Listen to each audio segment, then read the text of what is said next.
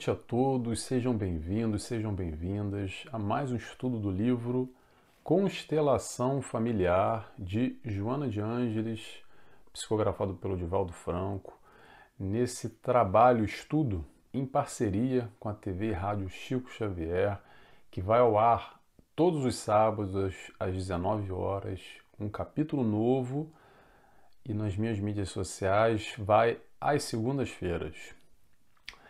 Estamos estudando ali capítulo pós capítulo, já estamos no capítulo 25, que é o capítulo de hoje, que se chama Tragédias no Lar. E hoje nós vamos falar sobre ilusão e realidade. Vamos falar sobre família Doriana. Quem é que lembra da família Doriana aí? Quem é mais da antiga vai lembrar. Quem é novo não vai lembrar não, tá? Já vou avisando para vocês.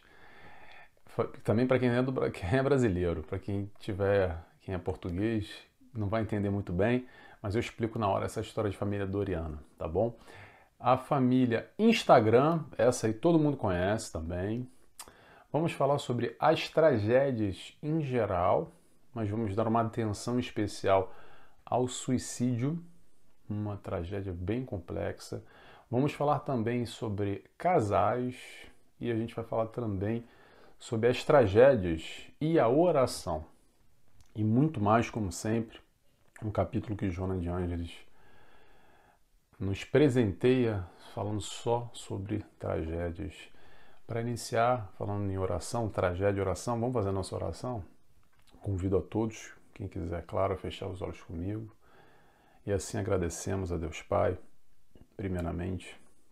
Agradecemos também a Jesus, nosso mestre, guia, nosso amigo, aquele que nos auxilia a todo instante e que derrama tanto amor sobre nós, que se faz tão presente na nossa vida quando o escolhemos para que assim seja.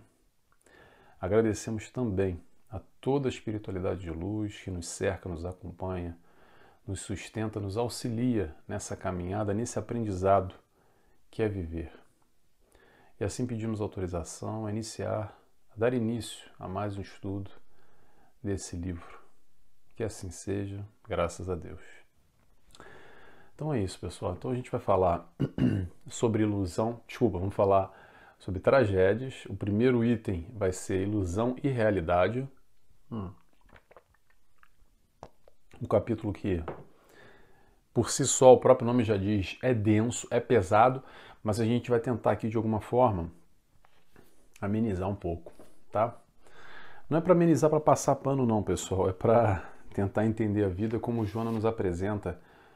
Apesar das dores e das tristezas, podemos sim ter alegria dentro do possível e vivenciar com bom ânimo todas as dificuldades. Vamos lá? primeiro texto que eu separei aqui foi o seguinte: Joana nos diz. Ocorre todo crescimento espiritual e moral é feito de conquistas interiores intransferíveis e autorrealização pessoal. A fim de ser alcançado esse objetivo, enfrentam-se dificuldades de todo porte, que fazem parte do processo normal da existência. Ninguém, portanto, ou grupo algum, encontra-se isento de situações graves e de ocorrências muito dolorosas. Pausa por aí. Importante, pessoal, por isso que eu quero falar de ilusão e de realidade, tá? Que o pessoal ainda vive muito na ilusão e pouco no mundo como ele é, na realidade, como ela se faz, de muitas dores, de muitas misérias, de muitas tristezas, de ocorrências graves, que ninguém está isento disso. Então, pessoal, se alguém tem problema aí, principalmente nesse aspecto familiar, que é disso que Joana de Anjos vai falar hoje, as tragédias no lar, na família, bem-vindo ao clube, tá? Não se sinta sozinho, não ache que é só na sua família que é complicado. Ah, Nelson, mas na minha família mais complicada é daqui no, é do vizinho. Tão pouco importa. O que importa é você estar tá estruturado, a tua família estar tá estruturada o suficiente para passar pelas questões que vocês necessitam passar. Se o do vizinho está mais ou menos, Ele que cuide do dele, vamos cuidar do nosso. Não é a avaliação de quem tem mais problema ou menos problema que vai fazer diferente os nossos problemas. É o entender e vivenciar eles e ultrapassar tais questões que são necessárias para o nosso aprendizado, tá bom? Então, pessoal, vamos ter o pé no chão, tá? Porque eu vou repetir uma coisa aqui. Não existe família perfeita. Vou repetir de novo, porque às vezes as pessoas acreditam que exista. Não existe família perfeita, a começar pelo simples fato que nós não somos perfeitos. Já falei isso em outros capítulos e vou continuar repetindo, porque muitos de nós vivemos na pseudo-perfeição acreditando que, ah, não, mas dá para ser uma família perfeita. Cuidado, tá, pessoal? Cuidado para não viver numa ilusão acreditando naquele conto da Cinderela que um dia vai ser tudo feliz e seremos felizes para sempre. Essa ilusão de que nunca vai haver problema. Podemos sim ser felizes para sempre, ainda assim vivenciando os problemas da dinâmica familiar. Dá para ser feliz, Nelson? Claro que dá para ser feliz. A gente está aqui não é só para sofrer dores e amarguras na vida. Mesmo com dores, amarguras e tristezas, é possível ser feliz. O desafio é ser feliz nos altos e baixos. Porque ser feliz só no alto é fácil demais. Quando tá tudo bem, aí é mole. E ser feliz quando o bicho está pegando, quando a coisa complica, quando os problemas começam a acontecer na nossa dinâmica familiar, como é que faz? Será que a gente tem capacidade? Ou será que a gente foge, acreditando que fugindo do problema ele vai sumir? ele vai reaparecer lá na frente, gente. Não quero rogar, rogar praga para ninguém, não. Mas dependendo da sistemática, atenção. Estou falando muito aqui genericamente, tá? São problemas e problemas na vida. Mas dependendo da sistemática que nós nos encontremos, exatamente é através desse problema que acontece que é ultrapassar, ultrapassando esse problema é quando nós crescemos, quando nós evoluímos, quando nós provamos. Lembra da história de prova e expiação?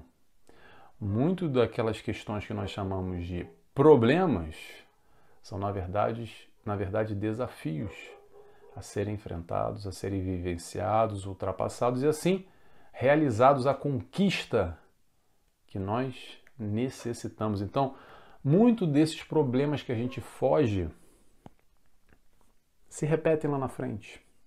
Sabe aquela história, pessoal, que acontece muito, que o cara, as pessoas falam assim: "Olha, não sei por que as coisas se repetem sempre na minha vida. Parece perseguição. Eu saio de um fulano, de uma fulana, e depois lá na frente acontece a mesma coisa. Caramba, que coincidência! É a vida, vamos colocar assim, te dando mais uma vez a oportunidade. Porque com certeza lá atrás você não tirou nota 10, não aprendeu o que tinha que ser aprendido e vai se repetir quantas vezes for necessária nessa e em outras encarnações. Até o momento que a gente conseguir tirar nota 10 nessa prova, passar por essa questão que nos toca nesse momento, tá?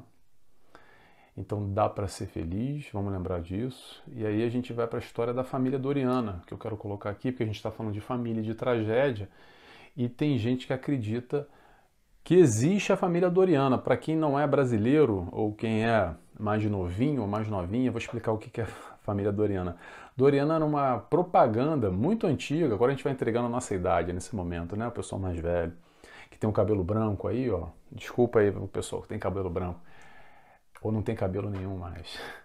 Família Doriana era uma família, é uma propaganda. Doriana é uma, eu acho que existe ainda. Doriana é uma marca muito forte de manteiga ou margarina, não lembro o que, que é exatamente.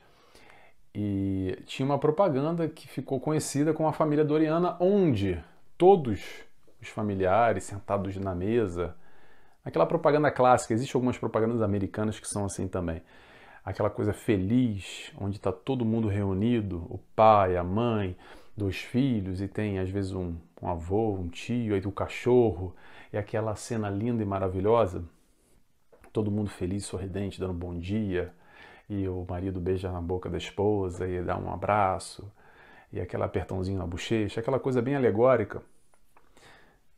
Tem gente que acredita que existe essa família doriana ou coloca essa família doriana como uma meta a ser alcançada, tá?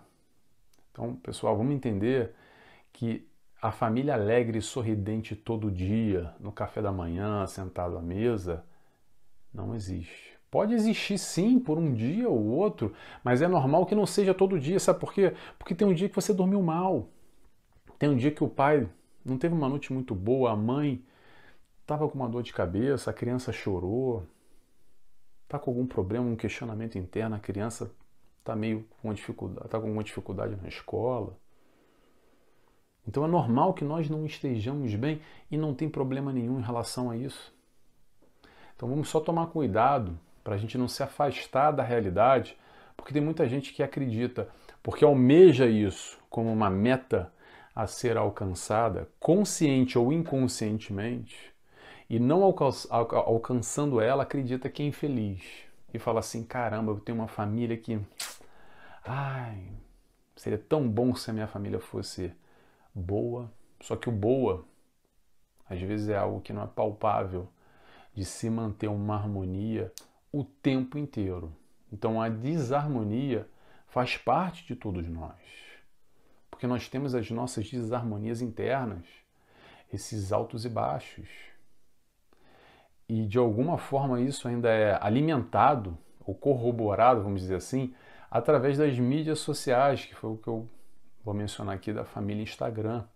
Para a gente tomar cuidado também, ou a família Facebook, ou a família TikTok, ou a família YouTube, ou a família que quiser, porque através das mídias sociais tem muita gente que transparece ou parece ou quer demonstrar que vive nessa realidade aí da família doriana, da família perfeita, onde o outro parece ser perfeito e você não parece ser perfeito. Vamos relembrar de novo, pessoal. Somos imperfeitos rumo à perfeição. A única diferença que existe aí é que algumas pessoas conseguem, e tem um diferencial nesse sentido, conseguem forjar ou alimentar ou maquiar, bem maquiado, serem perfeitos, mas ainda não são. E tem gente que olhando o Instagram do fulano da fulana que tem a família perfeita, acredita, compra aquela ideia, aquela projeção que é vivenciada pelaquela pessoa, que quer mostrar e demonstrar para todos que a família dela é linda, maravilhosa, perfeita, não tem briga, não tem problema, e tem gente que acredita que aquilo é verdade e sofre. E sofre muito.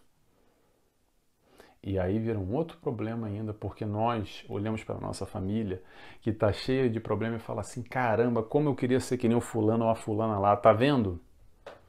Olha só, ele não tem problema, ela não tem problema nenhum e eu estou aqui cheio de problema, e nos coloca mais para baixo ainda, dificulta mais ainda esse processo de entendimento da vida, como ela é, das famílias, como elas são. Vamos só relembrar uma coisa, pessoal: perfeição, sempre bom relembrar. A gente vai repetindo as mesmas coisas, né? Porque nós precisamos repetir ainda para entender e fixar bem na memória.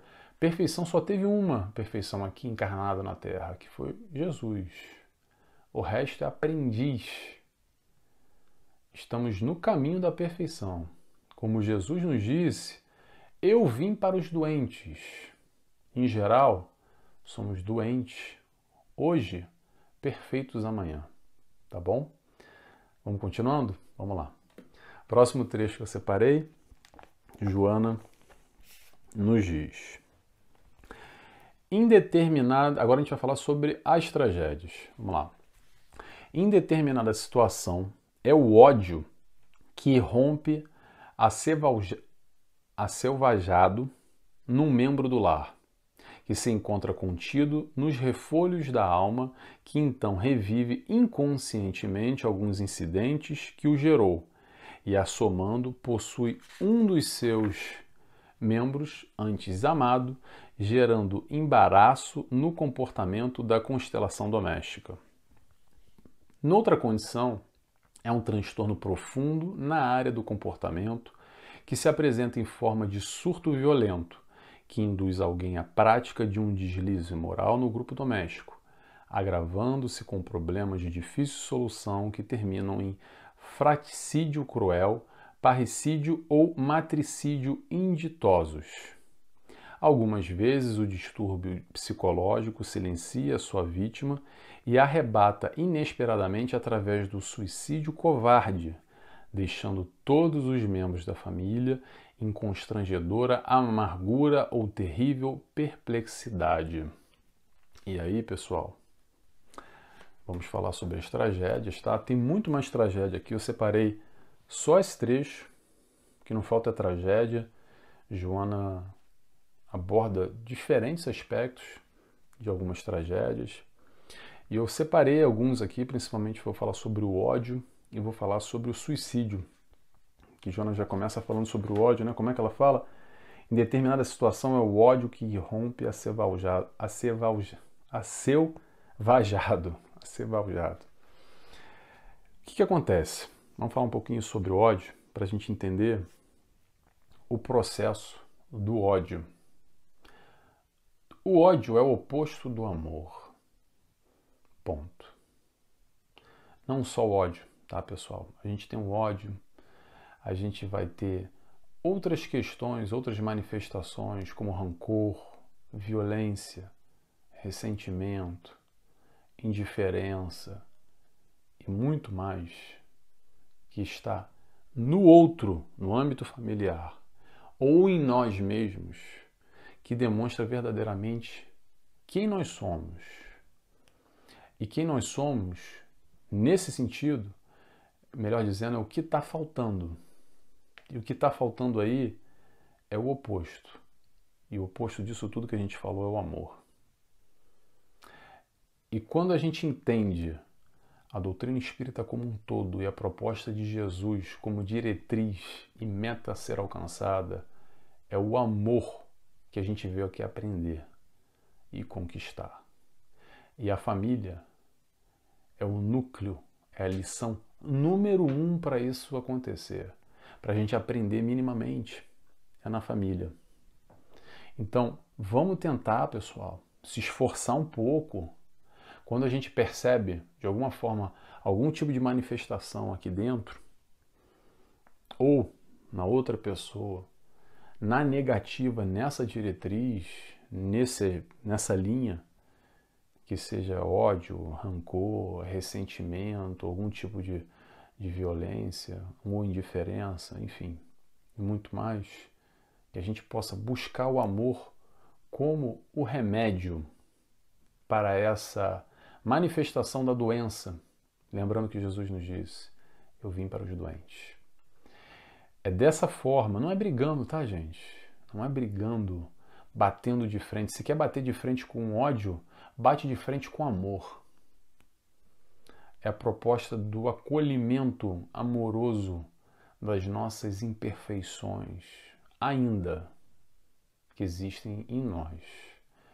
E o outro, Nelson, não tem um ódio, mas o outro ali numa hora ele me odeia, fulano, não, você não faz ideia do que aconteceu. Responde, responde de frente, com amor. Só o amor é a saída, tá bom? Vamos continuando? Vamos lá. A gente vai falar agora sobre suicídio, que Joana abordou aqui também, que é uma situação muito sensível, muito complicada, que abala não só o indivíduo, mas também a família como um todo. É um triste episódio que acontece. E infelizmente acontece exatamente porque esse indivíduo busca uma solução para os seus problemas e recorre ou acredita que através do suicídio ele vai encontrar a solução como uma fuga. E aí, pessoal, vamos só analisar uma coisa que é interessante entender o nosso papel enquanto familiar, tá? Se é uma fuga, não é de uma hora para outra. Ele está fugindo porque está doendo, porque alguma coisa incomoda, porque tem um conflito lá dentro. que dói bastante. E se está doendo, qual o papel da família? Como é que a gente pode auxiliar nesse momento?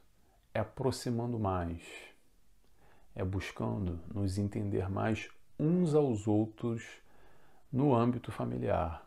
Porque às vezes a gente vive no mesmo lar, na mesma casa, no mesmo teto, mas a gente não conhece uns aos outros. Nós não fazemos ideia das dores do outro, o que, que se passa no quarto fechado, os medos, as aflições, o que, que se passa lá. Pergunta, tá tudo bem? Resposta social, tá? Tá tudo bem. Pergunta de novo, tá tudo bem mesmo? Tá, tá tudo bem. Então me conta aí, fala para mim, me conta o que, tá bom. Vamos sentar e conversar. A vida tá tudo bem, tá tudo tranquilo? Me fala sobre as belezas da vida, o que, que tá tudo bom. Vamos aproximar mais, pessoal. Vamos sentar e conversar. O que vem se perdendo, aquela velha história da antiga, da época da família Doriana. Quem vivenciou isso da família Doriana vai entender o que eu, tô te fal... que eu vou falar agora. Que não tinha um celular, que as pessoas ficavam assim, ó. Porque hoje em dia que a gente senta na mesa, e fica ali com o celular, cada um ó, comendo e o celular. É sentar e conversar e se aproximar. Buscar um momento, que seja do jantar, ou no, não é no jantar, no momento que seja possível. Marca aí na agenda. 30 minutos, uma vez por semana. Me conta da tua vida, minha filha, meu filho, meu irmão, meu pai, meu tio. Fala um pouco. Ah, não tem nada para falar, então fala de qualquer coisa. Me conta como foi a semana só. Ah, não fiz nada, foi tudo igual. Tá bom, repete. E quanto foi no trabalho, tudo igual. E assim, aos poucos, a gente vai trocando e se aproximando de alguma forma, entendendo um ao outro. E através desse entendimento, a gente vai se aproximando mais e não deixando, às vezes, essa distância ser criada dentro desse mesmo lar, onde nós não entendemos as dores dos outros, infelizmente. Em alguns casos, as pessoas chegam a essa fatalidade porque está doendo. E dói muito, acreditando que é recorrer ao suicídio como uma solução dos problemas. E nós sabemos que, infelizmente, não vai solucionar nada, pelo contrário, vai criar mais problemas ainda. Então, a busca inicial para a problemática, vamos colocar assim, do suicídio é entender o que, que se passa com o sujeito, com fulano que está com conflitos. Todos nós temos conflitos, tá, pessoal? Mas, de alguma forma, às vezes, muitos de nós não conseguimos gerenciar tudo isso que está aqui dentro. Então, se a gente não consegue gerenciar, que esse familiar possa ser esse auxílio de, vindo de encontro, sendo uma válvula de escape, para de alguma forma entender o que se passa não estou conseguindo, Nelson, estou vendo que meu filho e minha filha estão tá num, num processo muito complicado. Auxílio profissional, exatamente para lidar com isso. Mas primeiro a gente tem que saber o que, que se passa no universo dessa pessoa que está sofrendo. Tá legal? Vamos lá? Vamos seguindo que tem bastante coisa para a gente falar ainda. Joana nos diz, agora a gente vai falar um pouco sobre casal. Joana nos diz: é comum acontecer após graves desastres no lar o afastamento do casal, que sempre transfere de um para o outro o que considera a culpa pela ocorrência infeliz. De certa forma, trata-se de uma transferência psicológica da própria insegurança a fim de poder enfrentar-se interiormente e prosseguir em aparente paz. A família deve sempre fortalecer os laços de afeição, estreitando o relacionamento como preparação para os momentos difíceis que sempre acontecem, exigindo a cooperação de todos, os diálogos francos e o interesse pelo bem-estar geral, mantendo-se equilibrada. Vamos lá, pessoal, falar um pouco de casal. Vamos repetir que nem a história da família, o casal é igual, tá? O casal é o início da família Problemas acontecem, tá bom? E vão acontecer, vão continuar acontecendo. Não é só o momento das flores, aquele momento inicial lindo, maravilhoso no casal que permanece. Depois a realidade vem e aí a gente conhece o imperfeito, como nós. E os problemas acontecem, vão continuar acontecendo. E aí a pergunta é: de quem é a culpa? Interrogação. Vou fazer uma pergunta melhor ainda. Será que existe culpado? Interrogação. Olha só, pessoal, vou só colocar de novo que depende muito de caso a caso, tá? Que Joana coloca aqui genericamente, generalizando, e a gente vai generalizar também. Vamos adaptar isso frente às nossas questões na nossa vida, tá? Mas o que acontece normalmente, que é mais fácil, é acusar o outro do que a gente olhar para si e buscar perceber se a gente faz parte de alguma forma desse problema que aconteceu apontar o dedo para o outro e ficar como santo ou como vítima da história é muito mais fácil. Pegar o fulano ou a fulana para Cristo, crucificar e jogar pedra, do que entender e ter a maturidade nessa relação. E quando eu falo em maturidade, maturidade é o processo de enxergar e assumir também as responsabilidades. É quando a gente se enxerga e se entende como falho. E às vezes erramos.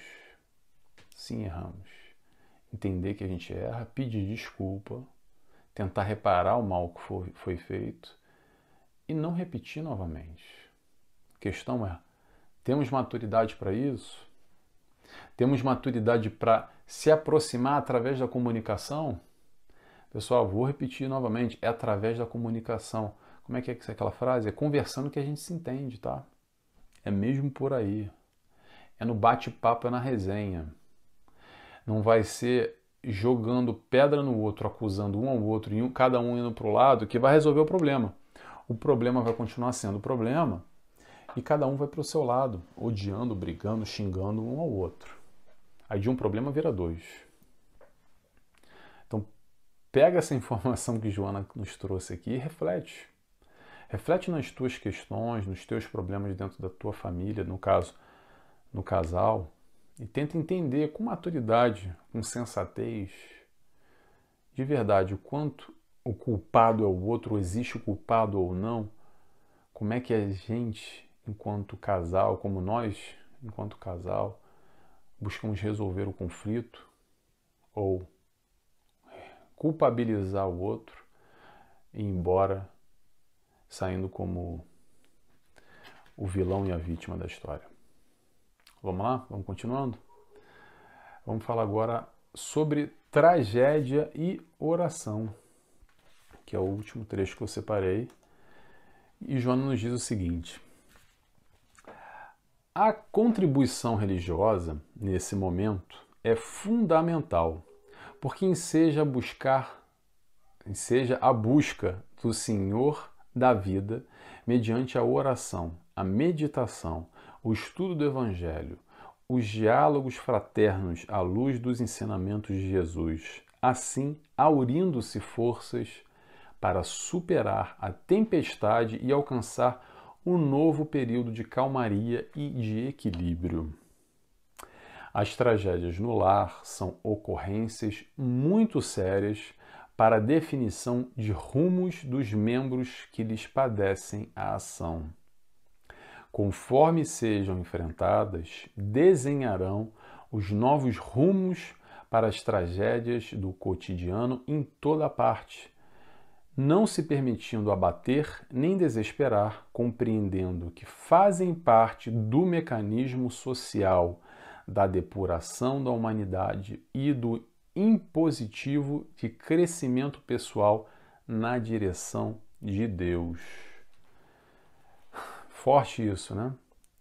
É, vou até fazer um link com o que eu falei agora do casal, quando tem esse entendimento aqui, como a Joana nos coloca, não se permitindo abater nem desesperar, compreendendo que fazem parte do mecanismo de depuração da humanidade e de crescimento pessoal é através, vou repetir o que eu falei no início, é através de muito do que nós consideramos e chamamos de problema, a grande solução para o nosso crescimento, porque é aquilo que a gente necessita vivenciar. Sobre oração. Sobre oração em momentos de tragédia, principalmente, ora que melhora.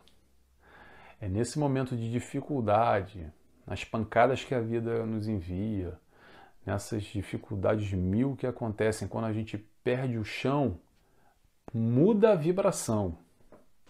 Recorre ao alto que você vai ser atendido dentro do possível. Quando eu falo dentro do possível, o pessoal fica meio chateado. Mas como assim, Nelson? Porque eu pedi tanto, tanto, tanto e não aconteceu? Aconteceu, mas talvez não da forma que você queria. Pensa sobre isso com carinho e repara o auxílio que você sempre tem no momento de oração. Talvez o que você esteja esperando não é algo que necessariamente seja o melhor para você, mesmo que você acredita que seja o melhor. Mas Deus, a espiritualidade, o alto, vamos colocar assim, vai te auxiliar na medida que você necessita. Vai te dar aquilo que você precisa, não aquilo que você quer. Porque às vezes o que a gente quer não vai muito de acordo com o que a gente precisa. Vocês conseguem entender a diferença do precisar e querer? Sabe aquela coisa? A gente quer uma, algumas coisas que nem sempre convém, nem sempre é o melhor para aquilo que a gente precisa vivenciar, experienciar, ultrapassar e crescer. Nessa história que Jonas nos trouxe aqui do crescimento pessoal na direção de Deus, na direção da perfeição, que é o que a gente está falando. Então vamos sim buscar o alto como refrigério nesse momento de dor, de dificuldade, de tempestade que amanhã, como ela falou aqui, amanhã um novo período de calmaria e de equilíbrio. Após a tempestade sempre vem a calmaria, a tranquilidade. Essa história, são os altos e baixos. Tá? O mar vai ser revolto para todos. Um dia vai estar alto, um dia vai estar baixo. A vida não é uma calmaria e nunca será, tá, pessoal? Voltamos à história da ilusão e o pé no chão. Vamos para o pé no chão. Acreditar que a vida vai ser uma calmaria é ilusão. Mundo de prova e expiação. Quem está aqui está para provar e está para espiar. Provar e espiar está ali, ó, altos e baixos. Então o desafio, principalmente no aspecto familiar, é, é nós, enquanto família, buscarmos a união, se preparar, se estruturar, dar essa sustentação para esses momentos de tempestade que vão acontecer. Não se iludam acreditando que não vai acontecer. Te prepara, pelo contrário. Te prepara com a tua família que vai acontecer. Vamos buscar nos ajudar, nos fortalecer, dar toda a sustentação para a gente encarar isso enquanto família, juntos, unidos, para aprender. Vamos aprender no amor e também na dor. Vamos aprender reencarnando juntos, que é para isso que a gente está aqui. Para dar esse apoio e para aprender a amar. Tá bom? Pessoal, chegou o nosso horário. Palavra-chave de hoje: oração. Então, se você chegou até o final e gostou do estudo, escreve para mim, por favor, oração. Eu gosto de saber sempre quem está comigo. Eu vejo às vezes lá um monte de visualização, mas ninguém fala quem é, e às vezes eu gosto de saber só para. Pronto, é uma questão pessoal. Compartilhe isso comigo também, por favor, você que está aí comigo, aí me assistindo, se faz sentido para você esse estudo, como faz para mim também. Vou me despedindo por aqui. Antes de fazer a nossa oração, capítulo que vem é Desencarnação na Família, capítulo 26. Semana que vem a gente está de volta. Vou fazer agora a oração e convido a todos, quem quiser comigo, fechando os olhos, assim agradecemos a Deus Pai, agradecemos a Jesus, nosso mestre, guia, nosso amigo, agradecemos a toda a espiritualidade de luz, agradecemos em especial a Joana de Ângeles pelo seu estudo, por compartilhar tanto amor conosco através desse livro. E assim pedimos autorização para dar encerrada mais esse estudo que assim seja, graças a Deus. É isso, pessoal. Até semana que vem. Beijos e abraços a todos. Tchau, tchau.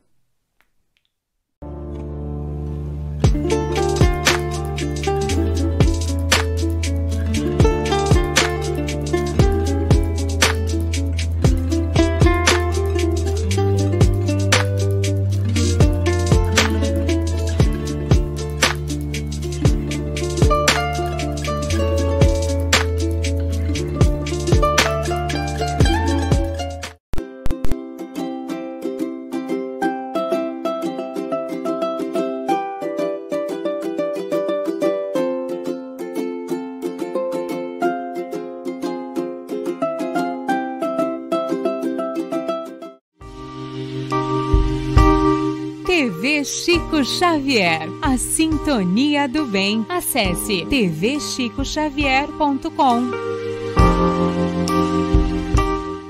E nestas voltas eu vou cantando a canção tão feliz que diz Ai Lili, ai Lili,